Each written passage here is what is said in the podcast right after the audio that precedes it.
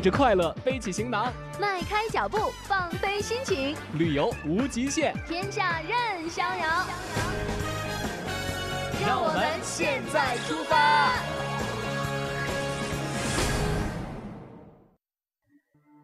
在科幻小说《三体》中，描写了这样一段情节：人类向宇宙发出自己的坐标，却收到了来自外星的警告信号。警告你们，不要回答，不要回答，不要回答！你们的方向上有千万颗恒星，如果回答，发射源将被定位，你们的行星系将遭到入侵，你们的世界将被占领。不要回答，不要回答，不要回答！这听起来是不是有点恐怖？然而更令人吃惊的是。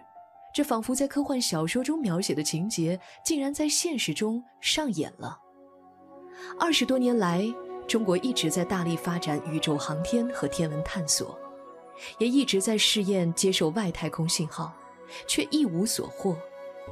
直到二零一六年，作为世界上最大最先进的射电望远镜 FAST 在贵州建成，这个被人们称为“天眼”的大锅。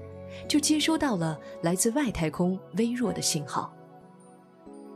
FAST，全称五百米口径球面射电望远镜，由中科院国家天文台主持建设，从概念选址到建成耗时二十二年，造价十二亿元人民币。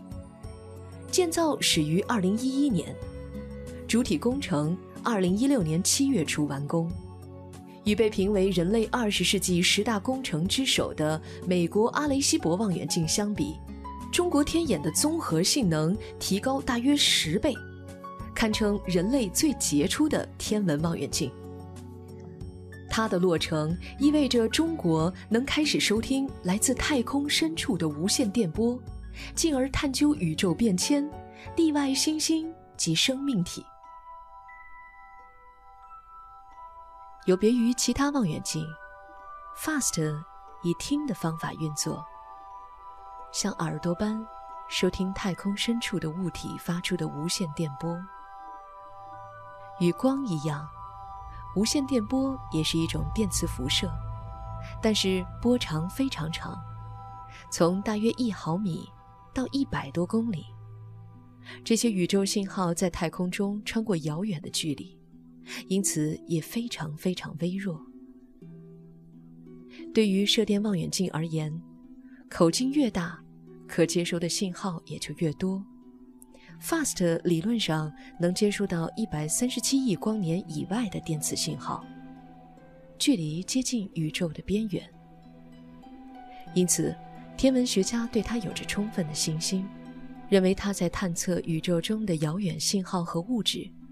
高效率开展对地外理性生命的搜索，会有重大的突破。可是，专家们没想到，刚刚投入使用的天眼，竟然就真的接收到了外星信号。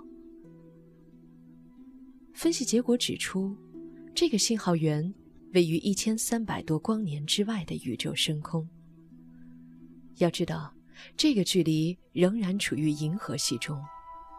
银河系的直径有十万光年，距离地球一千三百多光年的位置，还真的不算远。信号源有着很强的脉冲特点。这组电磁波信号是 FAST 建成后探测到的第一个可疑宇宙信号。目前，科学家认为这是脉冲星所发出的规律脉冲信号。但也有人提出，地外文明可能将自己的信号伪装成脉冲星进行深空通信，避免暴露自己的位置。这个信号到底是什么呢？它会不会真的是来自于宇宙中其他文明的信息呢？它对我们来说，到底是友好的，还是像小说《三体》当中描述的那样，是一个危险的敌人呢？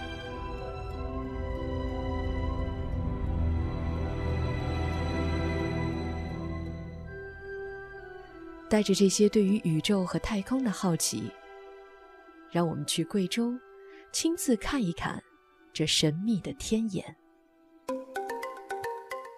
听起来非常神秘的天眼，如今已经是国际射电天文科学旅游文化园了。它位于贵州省平塘县的克度镇，分为天文体验馆、FAST 游客中心和大观景台三个部分，还有一家全新落成的酒店——星辰天元大酒店。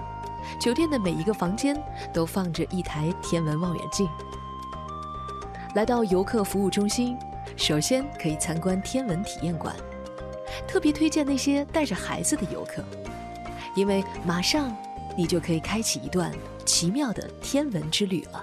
欢迎大家来到我们平潭国际天文体验馆。现在呢，我们参观的是体验馆的两个展厅，分为两层。第一层呢，就展述天文科普知识。第二层展示的就是一个百米长卷画廊，还有一个夹层直径十五米的球幕影院。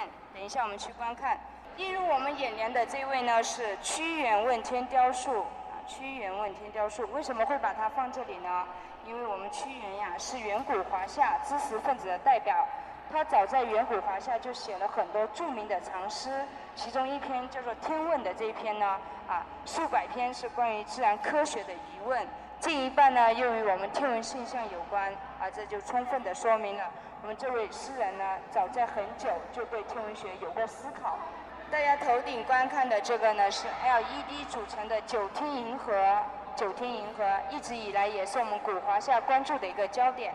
大家看到身后的这面墙呢，是青铜浮雕墙，上面涵盖着古今中外各式各样的人类观天简史啊，人类观天仪器。人类观天呢，分为三个阶段。从最早的只能用肉眼观天，啊，就像我们的这位诗人一样，从最早的是只能凭眼睛去观看，后来呢，慢慢发明了折很多的辅助仪器，啊，大家看到那边还有一些日晷呀，然后折射望远镜呀，到哈勃望远镜的成功诞生，望远镜呢就从地面上开始飞上了太空，让我们看到更遥远的深空。最后一个就是我们的射电望远镜啊，它让我们看到更深邃、更遥远的太空。天文体验馆分为天象厅、射电体验厅、儿童天文园、天文科普厅，里面设有数码星象厅、天文五 D 视频厅、地质五 D 视频厅，还有多媒体科普教育室、天文地质模拟体验区等等。通过声、光电等特效技术配合。将听觉、触觉、嗅觉以及动感完美的融为一体，让体验者亲身体验到一段无与伦比的奇妙旅程。在去探访真实的天眼之前，我们可以先在体验馆看到一个大射电望远镜的模型。讲解员也为我们讲解了它的三大技术创新。是我们相当于我们的眼珠子一样，它就像眼球一样，它叫窥源舱啊，窥源舱，然后。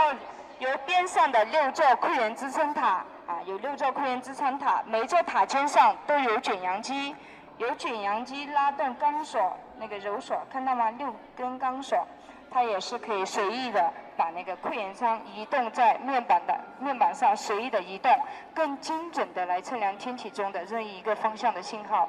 比如它想像着眼珠子一样随意的移动，想观看左边。右边东南西北都可以啊，更精准的来测量天体的信号。然后其他国家就是之前美国的那个，它是都是不可以动的，它只能是吊空在中间，然后就是一千多吨重。我们这个中国的库源舱它有三十吨重，减轻了这个重量，而且它也是三大自主创新之一。第二创新呢，就是我们的这个反射面板，主动反射面板，主动接收信号，而且每一块都是镂空网状的结构，雨水、阳光都可以直接渗透下去，不影响下下面的植被生长。然后它的周长呢是一千六百米，啊，围在上面走一圈的话，大概需要四十分钟。反射面板呢是由四千四百五十块所组成的，敞开来呢有二十五万平方米，相当于标准的三十个足球场大小。可能你会好奇，为什么要把这个望远镜放在贵州呢？我们来听听看体验馆的讲解员是怎么说的吧。呃，开始是从全世界来寻找这样的洼地，然后全世界就找了一百零七个。中国就占了七十七个。然后而且又要口径又要大，下面又要有天然的漏斗。就我们贵州平塘三百米到六百米的就比较多，我们贵州平塘就占了三十九个，全国七十七个，占了三十九个。为什么这个望远镜会落户在贵州平塘呢？它有三个方面的原因。第一就是它的地形地貌非常的接近这个望远镜的造型，大家可以看到这张图，就是它九四年的原址原貌原来的样子，自然形成的一个喀斯特洼地。然后它减轻了这个开挖工程量，就只用在这反射这里洼地里面铺设反射面板来改建球叉就可以了。第二点呢，就是它下面有一个自然的消水洞，有一条暗河，自然的漏斗洼地。我们这贵州平塘就是比较多，所以也是选中了这里。它望远镜呢，它是比较开化水的，如果有雨水积留在这里，形形成一个水荡的话，就会腐蚀我们的天眼，啊，附送的反射面板。正好下面有又有一个消水洞，然后第三呢，第三个方面呢，就是无线电最理想的一片净土，这里只有十二户人家居住，全部都迁出去了，五公里内都是没有任何的乡镇。我们离从这里文化园到那个望远镜那里大概有二十三公里，所以到二十三公里外才有一个乡镇。就这三个方面的原因，减轻了开挖工程量，减轻了搬迁量。然后下面还有一个自然形成的漏斗洼地啊，天时地利人和，而且我们这个望远镜跟十二也是比较缘有缘的，也代表着十二月份十二生肖啊。我们选址也是选了十二年，下面也是有十二户人家居住。FAST 是世界上最大的球面射电望远镜，那么和其他世界上的望远镜相比，它到底有多厉害呢？我们还是来听讲解员介绍一下吧。它的全称呢叫做五百米口径球面射电望远镜，每个英文字母的啊开头缩写，我们把它缩写为 fast，啊也是快的意思。它比之前号称地面上最大的机器德国望远镜相比，灵敏度呢要比它提高十倍，比排在阿雷西博之之前被称为啊人类之首、二十世纪十大工程之首的美国阿雷西博望远镜。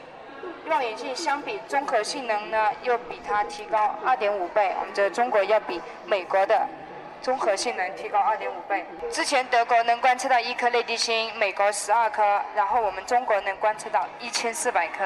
参观完了体验馆，可以进入沉浸式影院，里面播放的是一段关于银河系的科普电影。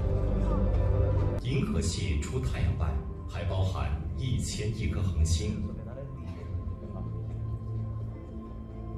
在此漩涡星系中，太阳向着边缘移动，围绕银河系中心旋转，速度为每小时五十万英里。四周暗下来，天幕亮起，你觉得自己就像是置身在宇宙星河之中，跟着行星一起在旋转。尽管这些行星离地球相当遥远。但是此时，你却感觉它离你很近，仿佛就在你的身边，触手可及。大行星使得我们的太阳系独一无二，各恒星之间存在天壤之别，很难成为一个家族。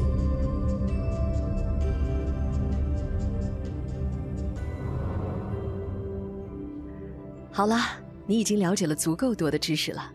现在，让我们一起去看一看这世界上最大的天眼到底是什么样吧。别着急，先要寄存物品。为了确保大射电望远镜在工作中不受干扰，在大射电五公里的核心区设为静默区，屏蔽所有的移动信号。游客要是到这里游览，必须在进入五公里静默区前先通过安检，寄存手机、相机等等一切的电子设备。在游客接待中心寄存了身上所有的电子设备，这个时候你才会惊讶地发现，原来电子设备对生活的介入已经如此之深。随身携带的手机充电宝就不用说了，就连手上偶尔佩戴的电子手表、计步器，常常会忘记它们也是电子时代的产物之一。寄存完设备，摸着口袋，却什么也没抓着。这个时候，所有人共同的心声就是。总觉得好像少了点什么。就这样，我们开启一段奇妙的静默之旅吧。在静默区，就连汽油车也是不准进入的。所以从接待中心出来，我们改成景区专用的车辆，经过五公里盘山公路，到达了此行的目的地 ——Fast 天眼。因为不能带手机，你会看到景区设置了复古的红色的电话亭，国内电话可以免费打。这大概是静默区和外界唯一的联系方式了吧？从十二星座栈道拾级而上，经过了一千级左右的艰苦攀爬之后，终于到达面积一千一百平方米的观景台。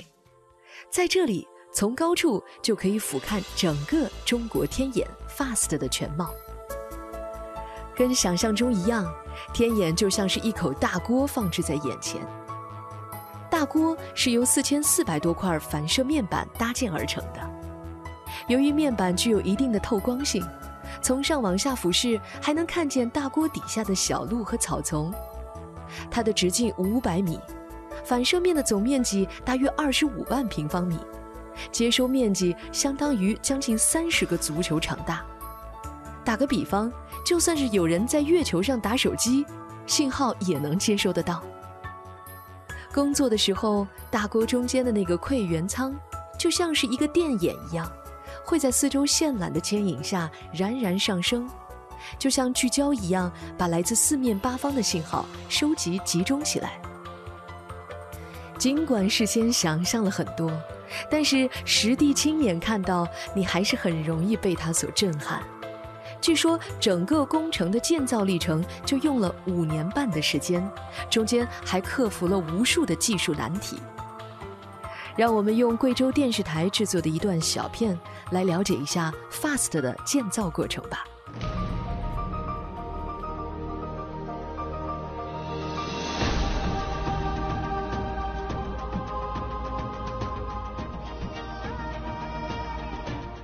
九月十六号，接收宇宙信号的馈源正式进仓，这是 FAST 的最后一项核心部件安装工程，标志着 FAST 具备竣工条件。回看 FAST 五年半的建造历程，每一个关键节点都是一项技术攻关。让我们把时针回拨到二零一五年十一月二十一号，随着六根钢索把馈源舱悬吊升起，这一刻成为 FAST 工程的重要里程碑。用轻型缆索拖动馈源舱，实现望远镜的高精度定位和指向跟踪，这是 FAST 的一大技术创新。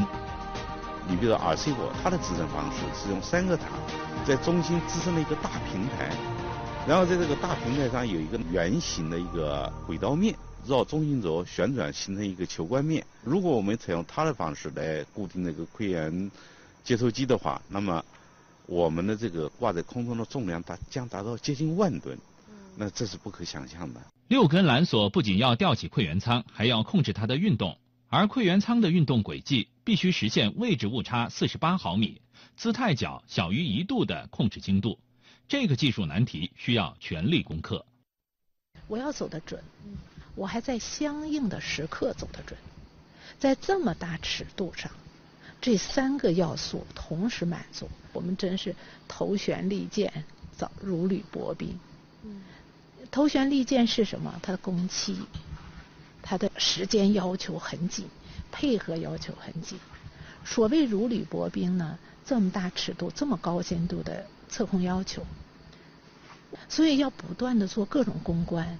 这个过程中，真的你哪脚踏空都掉下去了。会员舱外。以靶标和机墩为坐标，用激光技术精准定位馈源舱。馈源舱内用精调设备实现二级定位。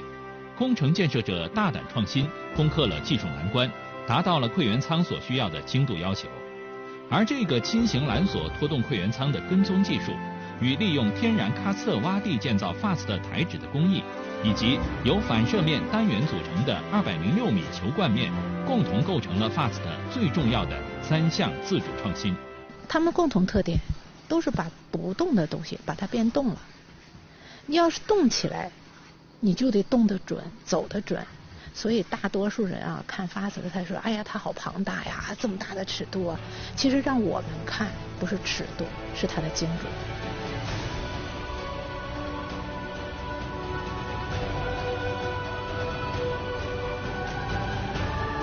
二零一六年七月三号，FAST 最后一块反射面单元吊装完成。这个由四千四百五十块面板构成，相当于三十个足球场大小的反射面，将把宇宙信号反射到馈源舱。而在十一年前，反射面的设计研究就已经启动。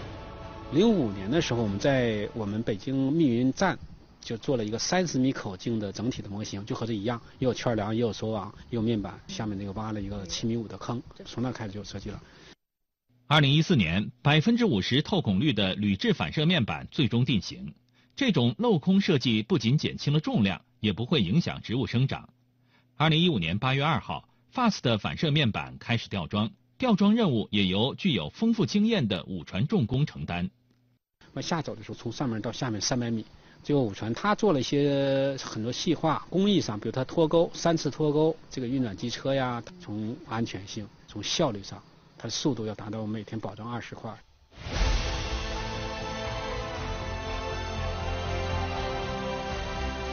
反射面需要锁网的支撑，在反射面吊装前的二零一四年二月四号，FAST 的锁网结构顺利合拢。这是世界上跨度最大、精度最高的锁网结构，它由重量超过一千三百吨的近九千根钢索组成，而这些钢索要能承受三十年时间。